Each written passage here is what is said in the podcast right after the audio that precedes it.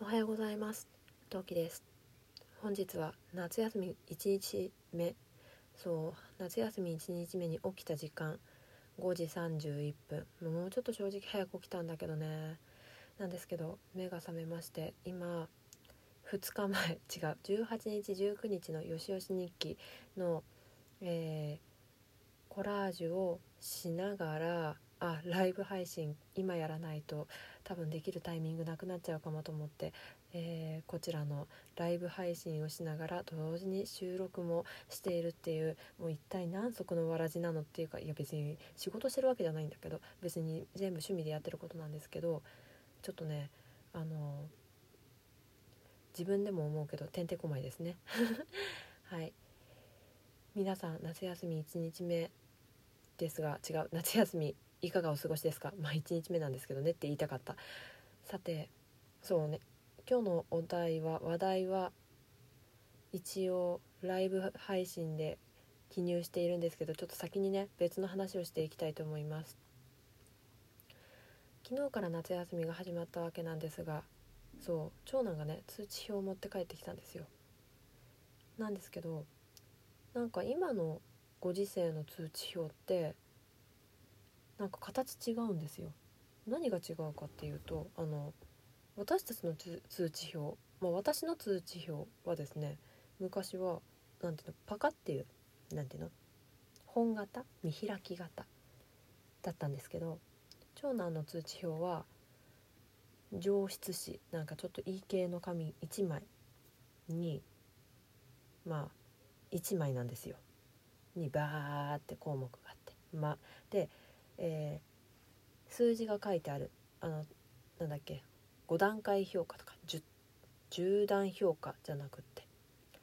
じゃなくって丸と三角。なんかねえっ、ー、と1年生は丸と三角らしいです。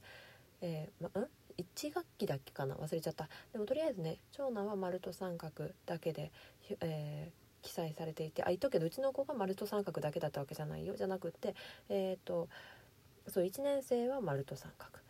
で、えー、表されるそうで、えー、長男くんはですね国語のその書く能力と読む能力以外は、えー、全部丸。まあまあこんなもんでしょっていう感じの小学校1年生ならではの、あの通知表を持ってきました。で、えー、参考欄なんて言うんだろうな。尾行なんて言うんだろう。ほらよくあるじゃないですか。あの1学期あなたはこうでしたね。ああだしああだし た。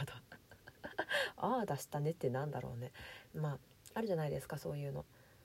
先生が「あなたは1学期お友達と仲良くできましたね」だの、えー、係活動がよくできましたねみたいなやつ。あそこはね、えー、金曜日に私個人面談があるんですけどそこでお伝えしますっていうふうに書いてありました。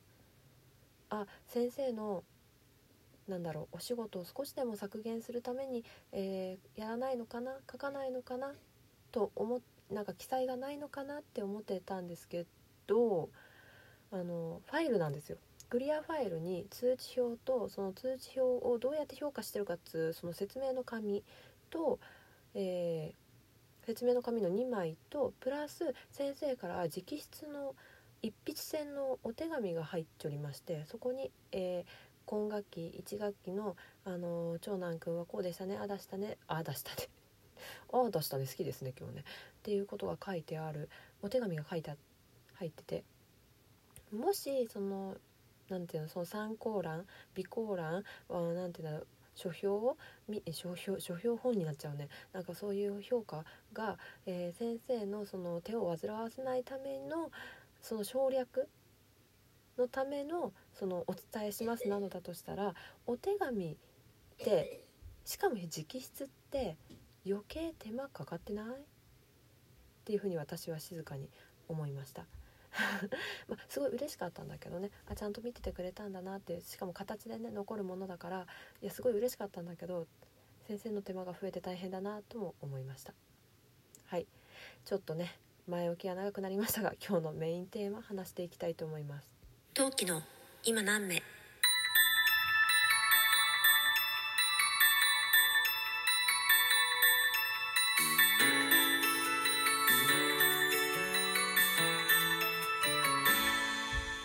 何目はい、改めましておはようございます。今のアメトウキと申します。今日も広い心でよろしくお願いします。さて、本日夏休み1日目、ものすごく早起きで起きてしまいました。今日さ、私の大好きなあの番組の、えー放送日、放映日、配信日なんですよ。えーバチェロレッテシリーズ。バチェロレッテシーズン2シーズン2違う。バチェロレッテ2バチェロレッテジャパン2はい。見てますか？見てますか？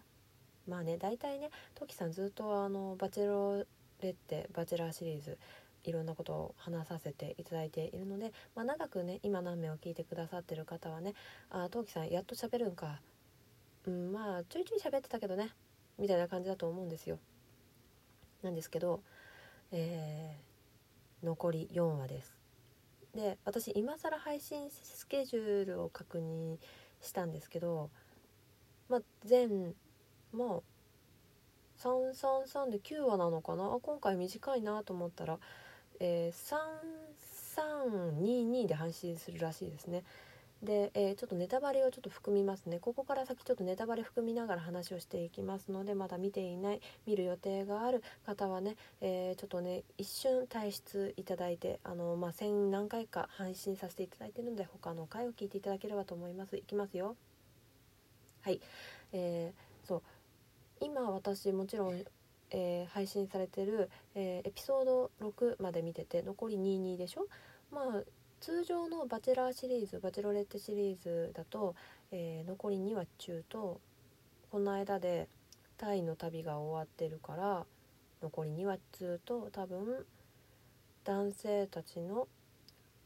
男性たちのご両親に会いに行く回とあとは名前は出てこない、えー、とスタジオの収録の男性陣あのなんだっけ振られちゃっただ、えーリタイリタイアはしてないのよ。脱落した男性たちあの日本に帰ってきた男性たちと会って、えーのミキさんとの、えースタジオ収録。で最後の28日来週ですね。来週の木曜日に、まあ、最終回とスタジオ収録。っていう感じで配信するのかなってあバランスいいなっていうふうに思ってます。で今回私の、えー私の感想としましてはうーん面白いか面白くないかで言うとちょすごいお腹の音絶対入ったけどこのまま話します。ねちょっとね朝の5時から起きてるからお腹空いちゃったんですよ。食べておけばよかったですね。えーまあとにかく、えー面白いか面白くないかっていうならうーんうーんちょっと物足んないっていうのが正直なところかなっていうふうに思いますね。なんかでも今回「バチェラー」シリーズに対してあまり話をしてこなかったのはなんで物足りないかっていうのがちょっとうまく語源化できなくって